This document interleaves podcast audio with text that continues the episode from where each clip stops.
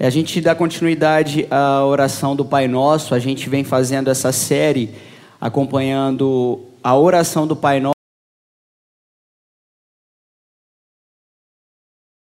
Nosso, e aí nós temos as sentenças do Pai Nosso que vão sendo apresentadas a cada domingo. Hoje nós temos essa, esse pedido, essa petição do reino de Deus sobre nossas vidas. Venha o teu reino. E aí a gente vai olhar para as Escrituras, olhar no texto de Mateus capítulo 6, onde nós leremos do versículo 9 ao versículo 10, a parte A apenas, onde o Senhor Jesus ele nos ensina a orar e a pedir o reino de Deus sobre nós. Mateus capítulo 6, versículo 9 ao versículo 10. A gente faz essa leitura do texto bíblico, a gente vai ler aí até a parte A, e aí a gente ora e pede ao Senhor que Ele venha com o reino dele sobre nós. Está escrito, palavra de Deus, Mateus capítulo 6, versículo 9 e 10. Vocês orem assim: Pai nosso, que estás nos céus, santificado seja o teu nome, venha o teu reino. Pai nosso, venha o teu reino sobre nós. Que o teu Espírito, Senhor, conduza o nosso coração. Que o teu Espírito, Senhor, conduza o teu povo.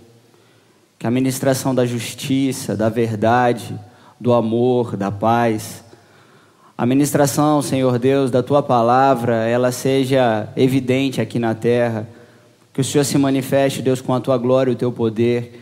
Que o governo e o domínio do Senhor, Pai, ele seja evidente nos corações onde o Senhor vem habitar e transformar a realidade desse planeta.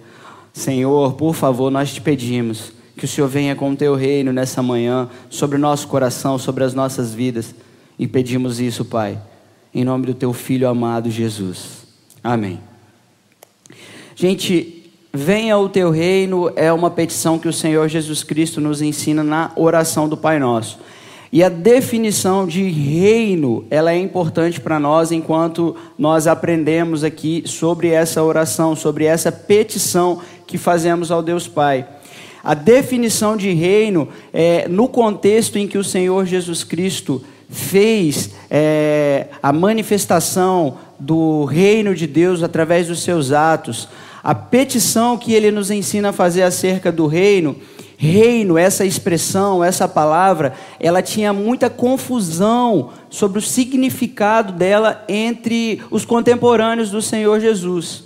A palavra reino, ela trazia uma certa confusão, porque naquele contexto, a gente vê nas Escrituras em Mateus capítulo 13, o Senhor Jesus Cristo explicando o reino por meio das parábolas. Lembram das parábolas? A maior parte das parábolas contadas pelo Senhor Jesus Cristo é para explicar, para dar significado ao que é reino, reino de Deus. A palavra basileia no grego, ela não tem o significado de um local. A palavra basileia, ela tem a ver com é, exercício do governo de Deus e especialmente do governo de Deus sobre o coração humano. A palavra basileia, portanto, a definição que nós encontramos para reino, reino de Deus, tem a ver com o exercício do domínio de Deus, do governo de Deus, do reinado de Deus sobre o coração humano, sobre as nossas vidas. E Jesus, quando ele inicia o seu ministério, quando ele passa a pregar, a manifestar sinais do reino de Deus, ele faz isso com um fim: que o coração do homem se curve ao seu reinado, se renda que haja rendição entre os homens diante de Deus, que todo joelho se dobre diante de Cristo Jesus, o Filho de Deus. A gente vai encontrar isso nas escrituras, a pregação de João Batista. João Batista, ele surge em Mateus capítulo 3, primeiro versículo, dizendo: Arrependam-se, pois está próximo o reino de Deus, é chegado o reino de Deus. Jesus, ele manifesta essa chegada por meio de muitos sinais, curas, ele tem domínio sobre os demônios, ele tem domínio sobre a natureza. Jesus ele tem poder sobre a enfermidade. Jesus Cristo, Quando os discípulos o veem é, acalmando aquela tempestade, eles olham para o outro e perguntam: Quem é este que até o vento e o mar obedecem? E a resposta a gente encontra nas Escrituras. Este é Jesus, Deus, aquele que governa sobre os céus e a terra, pois ele tem domínio sobre os demônios, ele tem domínio sobre as enfermidades, ele tem poder sobre a morte. Não há outro como ele. Ele é Deus, é Deus que se revela aqui na terra. Revela-se com o seu reinado, com a sua majestade e com a sua glória. E ele vem a fim de que o homem se renda a ele a fim de que os nossos corações se rendam ao seu senhorio, à sua majestade e à sua glória. Agora, quando nós olhamos para as Escrituras, nós encontramos expressões como o reino de Deus é chegado, ou é chegado o tempo, chegado o reino de Deus. E quando nós encontramos essa expressão, talvez surja uma confusão quando a gente vê essa oração ensinada pelo Senhor Jesus, é, nos ensinando a pedir que o reino venha. Agora, aqui existe uma perspectiva teológica importante para nós, porque o reino de Deus, ele é tanto presente quanto futuro. O que entre os estudiosos, talvez vocês possam ouvir em algum momento a gente dizer por aqui, é que é o já, mas o ainda não. O reino de Deus veio, se revelou por meio de Jesus Cristo e muitos corações se rendem, se renderam e têm se rendido ao teu senhorio, mas não todos. Isso acontecerá futuramente, quando o Senhor Jesus Cristo voltar com a sua majestade e glória, quando o Filho do homem descer das alturas e estiver diante de nós e todo joelho se curvar diante do Rei diante daquele que tem a majestade e glória, o Senhor Jesus Cristo. Então, quando a gente vê escrito, por exemplo, em Romanos 14, versículo 7, Filipenses 2, do versículo 9 a 10, nós temos nas Escrituras, no texto bíblico, aquilo que nós aguardamos, esperamos, quando o nosso rei voltar, e todo joelho se dobrará, e toda língua confessará que ele é o rei. Essas são as perspectivas do reino perspectiva tanto presente quanto futura. A gente experimenta o reino, mas não em sua plenitude, não em sua completude. Mas nós aguardamos quando Jesus Cristo voltará. E essa é a esperança do povo de Deus, do povo cristão. Então, o Senhor Jesus Cristo nos ensina a fazer essa oração.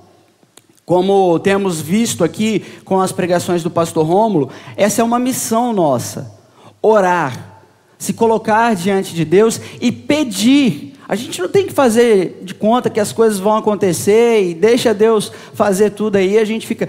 Não, a gente se coloca como participante disso, porque o Senhor nos convida a essa missão, o Senhor nos ordena a essa missão, esse propósito, o propósito da oração. E nós devemos ter uma vida de oração, porque Jesus mandou orar. Quer ver uma coisa? A gente às vezes lida com situações em que a gente encontra pessoas enfermas. A gente pode ter gente enferma na família, um vizinho, um parente, um amigo. E aí, quando a gente chega diante de alguém com uma enfermidade, a gente se vê com medo de orar por aquela pessoa que está com uma enfermidade grave. A gente se vê assim: ah, será que eu oro? Vai que não cura, vai que ela morre logo depois, e aí?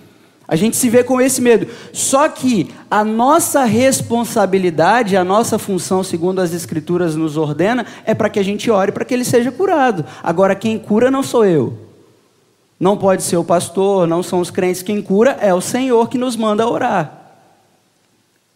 O Senhor manda, ordena orar. Então nós devemos orar. Orar pelos enfermos e orar por tantas outras coisas, como por pedir o reino de Deus, suplicar para que Ele traga o seu reino para nós. Então, eu gostaria de, a partir disso, é, apresentar aqui pelo menos três maneiras ou três é, perspectivas que a gente possa pedir para que venha o reino de Deus.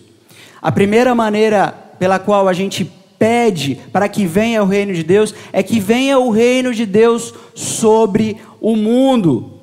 pois só o reino de Deus transforma e dá sentido à vida. Somente o governo de Jesus é quem redime este mundo. E a história que nós temos apresenta uma constante falência dos sistemas humanos. Perceba, durante toda a história, a gente tem ideologias que são levantadas, a gente tem movimentos que são levantados, mas todos com o tempo vem a falência, vem a, a, a, declinar, porque eles surgem como um grande propósito de transformação da realidade humana, de mudar toda a perspectiva humana. E aí, então, passado alguns séculos, a gente vê aquilo que foi levantado com uma ideologia que resolveria os nossos problemas caindo. A gente tem exemplos, por exemplo, da, de, de situações de história, como a ciência. A ciência, o desenvolvimento, o progresso científico, o progresso industrial, tudo isso surgiu como algo que resolveria o problema humano. As pessoas depositaram a sua fé, saíram de suas fazendas, foram para grandes centros para poder trabalhar nas indústrias, para se envolver com o progresso. E aí então, toda aquela esperança que o povo tinha que as pessoas tiveram, depositaram nessas perspectivas de desenvolvimento, elas ruem com o tempo. E aí vem as enfermidades, vem as depressões, vem as guerras. Todo positivismo, agora a gente abandona tudo que diz respeito à fé. Nós temos agora diante de nós razão, e somente o que é fato a gente pode considerar verdadeiro. Escritura não serve para nós. Bíblia não serve para nós, porque a gente não consegue ter fatos, a gente não consegue evidências reais, razão naquilo que a gente está lendo.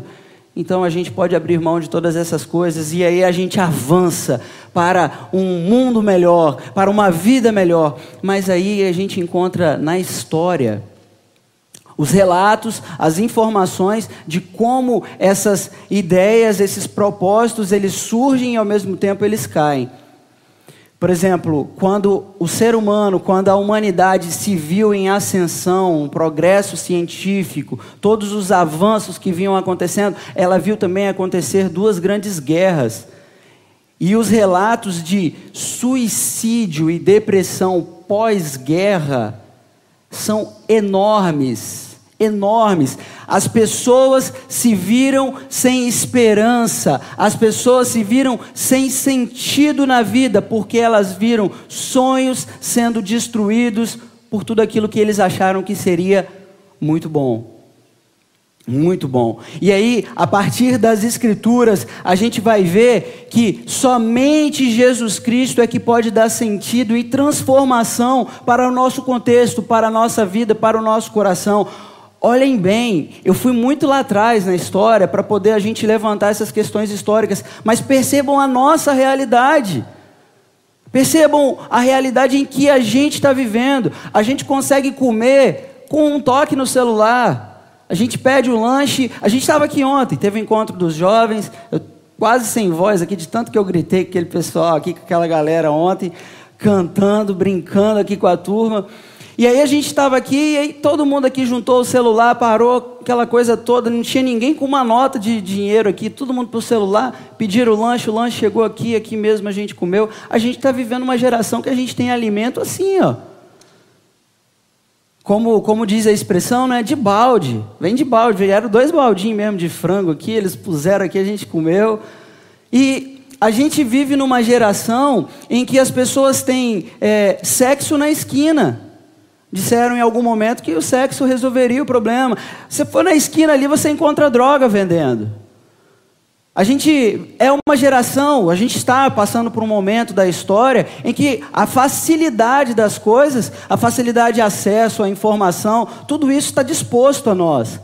Mas uma geração como essa, que tem liberdade, que tem sexo à vontade, que tem drogas, que tem é, liberdade para fazer o que quer, tomar suas próprias decisões baseadas nas suas vontades, nos seus desejos, nos seus sentidos, naquilo que ela sente e acha que é melhor para ela, essa geração é uma geração em decadência. É uma geração que comete suicídio após suicídio. São adolescentes, jovens, crianças, velhos, adultos, passando por situações de depressão, doenças, perdendo o sentido da vida. Uma geração que tem tudo e ao mesmo tempo, tudo que desejar, ela pode ter, mas ainda assim ela se encontra sem sentido, dando fim, dando cabo à sua própria vida porque ainda falta alguma coisa. Porque o coração ele tem sede, porque o coração ele tem fome e ele não encontra nessas coisas razão para viver. Somente Jesus, somente o reino para redimir o mundo. Por isso nós oramos: venha o teu reino. Porque Jesus é que pode redimir a terra, tirando o pecado da terra. É Jesus que pode redimir a, essa terra, eliminando aqueles que fazem o mal. Somente Jesus pode fazer isso. E essa não são, essas não são palavras minhas. Se você abrir Mateus capítulo 13, você vai ver o Jesus Cristo explicando o reino de Deus. E quando ele vai explicar o reino de Deus, ele diz que o filho do homem virá ele dará ordem aos seus anjos para que ele acabe com aquilo que faz pecar aqui nessa terra e ele também elimine aqueles que fazem o mal. É só Jesus Cristo que pode fazer isso. A nossa esperança tem que estar no reino de Deus. O meu coração só vai encontrar sentido, razão, naquilo que as Escrituras mostram para a gente e é Jesus Cristo. Somente o reino de Deus é que pode transformar a nossa realidade. E por isso nós oramos: venha o teu reino. Talvez você se encontre numa situação hoje em que você esteja com medo. Com medo, porque a gente percebe, é nítido, o avanço da perversidade, o avanço do mal. Como existem pessoas praticando o mal, fazendo o mal diante dos nossos olhos, e talvez exista esse medo no seu coração. Talvez você tenha medo das ideologias, ideologia de gênero, ideologia disso, ideologia daquilo. Talvez você tenha medo que isso influencie o seu lar, influencie a sua casa, a vida dos seus filhos. Ore comigo, venha o teu reino, Senhor. Venha o teu reino para minha casa. Venha o teu reino. Governe, Senhor Jesus, sobre o meu coração, sobre o coração da minha família. Venha o teu reino neste mundo, Senhor, para que essas ideologias, todas elas pereçam. Venha o teu reino, Senhor. Nós devemos orar e clamar, pedindo para que venha o teu reino. A nossa luta não é contra as pessoas que levantam essas ideologias. A nossa luta não é contra pessoas, mas, conforme Paulo diz, é contra principados e potestades, contra os dominadores desse século. Por isso, como nós, aliás, como nós vencemos esses males? É por meio da oração. Por isso pedimos: venha o teu reino, Senhor. Venha o teu reino. Venha o teu reino sobre este mundo. Nós oramos também em segundo lugar: venha o teu reino sobre nós, Senhor. E se isso estiver distante de você, diga assim: venha o teu reino sobre mim, Senhor. Para que você não diga assim, venha sobre ele lá, ó. venha sobre aquela pessoa que está precisando. Não, venha sobre nós, se inclua nessa oração, venha sobre mim, Senhor venha o teu reino, o governo de Jesus Cristo sobre a minha vida, pois só o reino de Deus, só o Senhor Jesus Cristo pode transformar a nossa vida. Só Jesus Cristo pode transformar a nossa vida. A pregação de João Batista, a pregação do Senhor Jesus Cristo, que anunciava a chegada do reino de Deus, a presença do reino de Deus, ela fazia par com uma outra parte da hora, dessa pregação, que era arrependam-se. Arrependam-se. Essa pregação, esse anúncio do evangelho de que o reino de Deus é chegado, ele é chegado em conjunto com essa pregação, a pregação do arrependimento. E quando falamos de arrependimento, gente, uma coisa precisa estar claro para a gente: a palavra metanoia, metanoia, aquela que nós traduzimos para arrependimento no texto bíblico, essa palavra ela não tem a ver a definição dela não tem a ver com sentimento. Não tem a ver com sentimento. Arrependimento não tem a ver com sentimento. Sabe aquela coisa de estou me sentindo triste porque fiz tal e tal coisa. Isso não é arrependimento. Não é. Arrependimento no texto bíblico tem a ver com mudança, transformação da mente.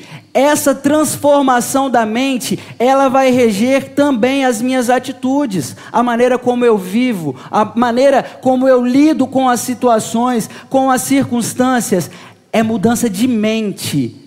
Essa é a pregação da chegada do reino de Deus, que transforma a nossa mente, que muda a nossa mente. Agora, quando nós falamos dessa mudança de pensamento, nós não estamos falando de mudança de estilo, não estamos falando de mudar estilo de roupa, de ter que usar uma calça, de ter que usar um terno. Eu não estou falando disso. Eu não estou falando de mudança de hábito. Ah, o cara que fuma um cigarro, ele vem para a igreja e ele para de fumar o cigarro. Eu não estou falando disso. Essa mudança ela tem a ver com a mudança do coração. É o coração a central de todas as nossas vontades, de todos os nossos desejos. É essa mudança que a gente está falando aqui, que o texto bíblico traz essa ideia para nós. Arrependimento é a mudança do nosso ser, é a mudança do nosso interior. Essa é a palavra, a pregação do reino que vem sobre nós, que transforma a nossa realidade. E de forma prática, como nós poderíamos pensar essa mudança de pensamento? Mudança de pensamento, gente, é enxergar a vida, enxergar o mundo a partir das Escrituras. É a mentalidade do reino de Deus. A mentalidade do reino de Deus, ela se forma em nós a partir das Escrituras. É aquilo que vocês têm ouvido o Arthur, o pastor Rômulo aqui falando sobre cosmovisão. É essa mudança da perspectiva de vida, daquilo como eu, da maneira como eu enxergo a vida, como eu enxergo o mundo. Isso só se dá por meio das escrituras. Eu preciso, eu preciso das escrituras para que a partir dela eu possa enxergar a vida e lidar com todas as circunstâncias desse mundo. Venha o teu reino sobre nós, Senhor. Venha o teu reino sobre nós. E eu preciso das escrituras para isso. Eu preciso pôr em prática. Exercício devocional precisa ter a ver com as escrituras. Para que eu aplique aquilo ao meu dia a dia, à minha vida. A, a enxergar família. O que é família? Família não é o que todo mundo diz. Família é o que as escrituras dizem. Trabalho, trabalho não é o que a faculdade diz, tão somente o que a faculdade diz, é aquilo que as escrituras dizem a respeito do trabalho, como a gente lida com o trabalho, como a gente lida com as relações, as pessoas que estão ali naquele lugar. É, quando Jesus vai explicar o reino de Deus, lá em Mateus capítulo 13, ele conta aquela parábola do joio e do trigo. Quando ele diz que é, o, o semeador veio e semeou a boa semente no campo, o campo não é a igreja. Ele explica e diz que o campo é o mundo. Então não pensem de forma errada que no meio da igreja existe o joio e existe o trigo, gente boa e gente ruim. Nós estamos falando do mundo. Essa é a explicação que o Senhor Jesus Cristo dá então, lá no mundo, vivendo o nosso cotidiano, no dia a dia, a gente vai lidar com pessoas más, pessoas diferentes, pessoas que é, querem encaminhar outras pessoas para o pecado, para o mal, pessoas que praticam o mal. E se os meus olhos, a minha mentalidade, ela não for a mentalidade do reino, nós seremos influenciados por tudo aquilo que se diz nesse mundo. Por tudo aquilo que se diz nesse mundo. Então, eu preciso das Escrituras. Eu preciso da Bíblia no meu dia a dia, na minha vida. Venha o teu reino sobre nós, Senhor. A operação do Espírito Santo, o poder do Senhor Jesus Cristo para transformar a nossa vida, transformar a nossa mente, ele se dá por meio da leitura das Escrituras. A gente precisa disso. É urgente isso para nós. Romanos capítulo 10, versículo 17 diz que a fé, ela vem pelo ouvir, ouvir a palavra de Deus. Eu preciso da palavra de Deus para que a minha mente seja transformada, não segundo esse mundo, mas segundo a mente de Cristo. Venha o teu reino sobre nós, Senhor. A vinda do reino de Deus, essa chegada do reino de Deus, é que faz da minha vida e da sua uma nova vida, é o nascer de novo. 2 Coríntios, capítulo 15, capítulo 5, versículo 17 diz que aquele que está em Cristo é nova criatura, é nova criação, é um, é um homem e uma mulher criado a partir de Jesus Cristo, a partir do reino, a partir do governo de Jesus Cristo, a partir daquele que faz tudo novo.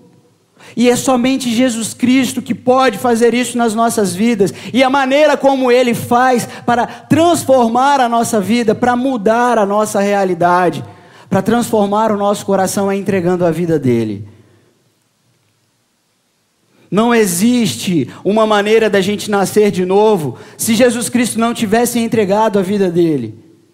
Ele entregou a vida dele, mas ele ressuscitou ao terceiro dia. A Bíblia diz que ele morreu e ao terceiro dia ele ressuscitou. E aí o apóstolo Paulo, ele interpreta isso de uma forma muito clara, muito maravilhosa, porque dentro do conceito de substituição, ou seja, se eu e você tivemos a vida de Jesus Cristo sendo entregue em nosso lugar, nós fomos substituídos.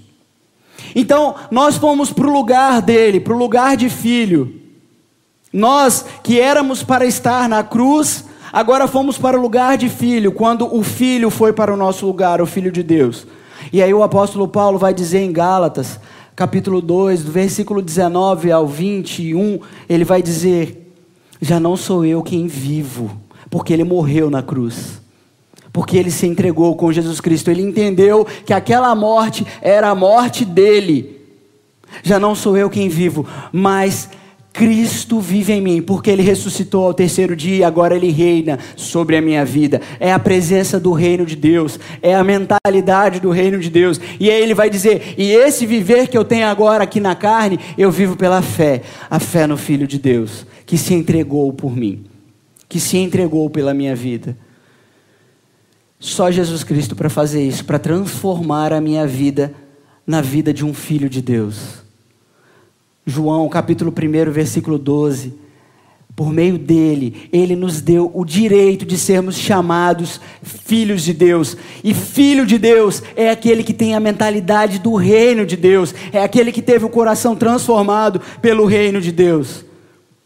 É somente por Cristo é por meio de Cristo e é por isso que nós oramos. Venha o teu reino sobre nós, Senhor. Venha o teu reino sobre mim, Senhor. Venha o teu reino sobre Cariacica. Venha o teu reino sobre o Espírito Santo. Venha o teu reino, Senhor Deus, sobre essa cidade, sobre esse estado, sobre este país. Venha o teu reino, Senhor Deus, sobre este mundo. É por isso que nós oramos, nós clamamos para que venha o reino de Deus. E nós oramos também por fim, para que venha o reino, para que venha o reino, porque não há herança maior que possamos receber, não há herança melhor que eu e você possamos ter, é o reino de Deus, a chegada do reino de Deus é o que há de melhor para as nossas vidas, nada, nada, absolutamente nada pode superar o que é o valor do reino de Deus. Jesus, ao explicar isso, ele diz que o reino de Deus é semelhante a um homem que encontrou um tesouro, que ele vendeu tudo que tinha, ele abriu mão de tudo que tinha, comprou aquele campo para que ele pudesse ter aquele tesouro. O reino de Deus é comparado a uma pérola muito valiosa. Por quê? Porque ele, o homem abre mão de tudo para que ele possa ter aquela pérola. Não existe nada de maior valor nessa vida senão o reino de Deus. É a maior herança que nós podemos receber da parte do Pai. O Filho de Deus governando as nossas vidas. É a maior herança que podemos ter da parte de Deus. Venha o teu reino, Senhor. Pois só o Senhor pode preencher o vazio que está dentro do coração humano. Venha o teu reino, Senhor. Um pensador moderno, Zygmunt Bauman, esse pensador da cultura moderna, ele diz, falando sobre a cultura da modernidade, ele vai dizer: abre aspas, a função da cultura não é satisfazer necessidades existentes, mas criar outras. Nós vivemos num contexto cultural, a modernidade, em que quem cria para nós tudo que a gente possui, que a gente tem, não cria com a finalidade de satisfazer a gente. Eles criam sempre pensando em dar a nós novos anseios, eles criam outras necessidades. Sua principal função, ou sua principal preocupação, é evitar o sentimento de satisfação, neutralizar a satisfação. Fecha aspas. Nós vivemos num contexto cultural em que nada do que temos, nada do que podemos ter pode nos satisfazer. E a nossa cultura faz isso de forma intencional. Ela não faz nada para que a gente se satisfaça. E ainda que ela fizesse, nós não seríamos satisfeitos, porque é idolatria. No final, o que ele está falando aqui é o que as Escrituras dizem sobre os ídolos. Eles prometem, mas eles não podem satisfazer o nosso coração eles não podem cumprir os desejos do nosso coração, porque dentro do nosso coração há um vazio que só Jesus Cristo pode ocupar e transformar a nossa realidade. Venha o teu reino, Senhor, porque essa é a maior herança que podemos ter. Pensando nisso aqui, teve um dia desses que eu estava no shopping com a Letícia, a gente havia é, saído para comprar um presente, íamos a um aniversário. E aí, passando por, pelo shopping, aquelas lojas, aquelas vitrines, coisas assim muito maravilhosas. A gente olha para produtos que a gente fica encantado, a gente pensa em móveis para dentro de casa. E aí eu ia passando com a Letícia assim, tinha aqueles sofás maravilhosos, aquelas mesas redondas assim que eu acho lindo. E aí, quando a gente ia passando e olhando, eu olhei o preço e eu falei, credo. Eu falei, Letícia, eu falei, a gente não é desse reino. Eu falei, a gente não pertence a esse lugar. Eu falei, olha isso. Para ter uma mesa, eu vou ter que trabalhar a vida. E eu falei, a gente não é desse reino. E aí ela entrou na loja para comprar. E de verdade, eu fiquei pensando, eu falei, gente, como que as coisas estão caras? E aí eu sentei e aí eu abri a Bíblia no meu celular e assim, abri um texto bíblico aleatório. Abri Filipenses, capítulo 2, versículo 20, que o texto diz assim que a nossa cidade ela não é daqui. A nossa cidadania ela não é daqui. A nossa cidadania não é aqui, a nossa herança, aquilo que a gente pode desejar, gente. Esse mundo está querendo enganar a gente, está querendo desviar a nossa atenção. A nossa cidadania não é aqui, é no reino celestial, onde Jesus Cristo há de redimir todas as coisas, transformar essa realidade de pecado e de maldade. Só o Senhor Jesus Cristo pode fazer, só o Senhor é Deus, só Ele pode fazer um coração arder enquanto caminha nessa terra, só Ele pode abrir os olhos do nosso coração para que a gente veja o quanto Deus é poderoso para fazer infinitamente mais do que pedimos ou pensamos. Só Ele é Deus para fazer isso, e aí a gente olha para o salmista encantado com a perspectiva do reino, desejoso que o reino viesse, chegasse a este mundo, e ele diz, o Salmo de número 24, se você quiser abrir, do versículo 7 ao versículo 10, o salmista cantando, entoando esse cântico, esse desejo pela presença do Rei, pela presença do governo celestial aqui nessa terra. A gente tem esse salmo de número 24, em que era cantado todos os sábados dentro do templo onde se reuniam o povo judeu, eles cantavam ansiando e desejando. Salmo de número 24, versículo 7 ao versículo 10 diz: Abram-se, ó portais, abram-se, ó portas antigas, para que o Rei da Glória entre. Quem é o Rei da Glória? O Senhor forte e valente, o Senhor valente nas guerras. Abram-se, ó portais, abram-se, ó portais anti, portas antigas, para que o Rei da Glória entre. Quem é esse Rei da Glória? É o Senhor dos Exércitos. Ele é o Rei da Glória. Ele é o Rei da Glória. Ainda que esse mundo esteja caindo aos pedaços, ele é o Rei da Glória. Isaías capítulo 6, do primeiro versículo ao versículo 3. Isaías, quando o rei Uzias havia morrido, quando parecia que a esperança de Israel havia sido tragada pela morte, ele veio nos céus, no sublime trono de glória, de majestade, de poder, de honra com vestes onde os anjos, eles tapam os seus olhos, eles se cobrem diante da santidade desse Deus, e eles dizem, eles dizem: Santo, Santo, Santo, ele está no trono de glória, só ele é Deus.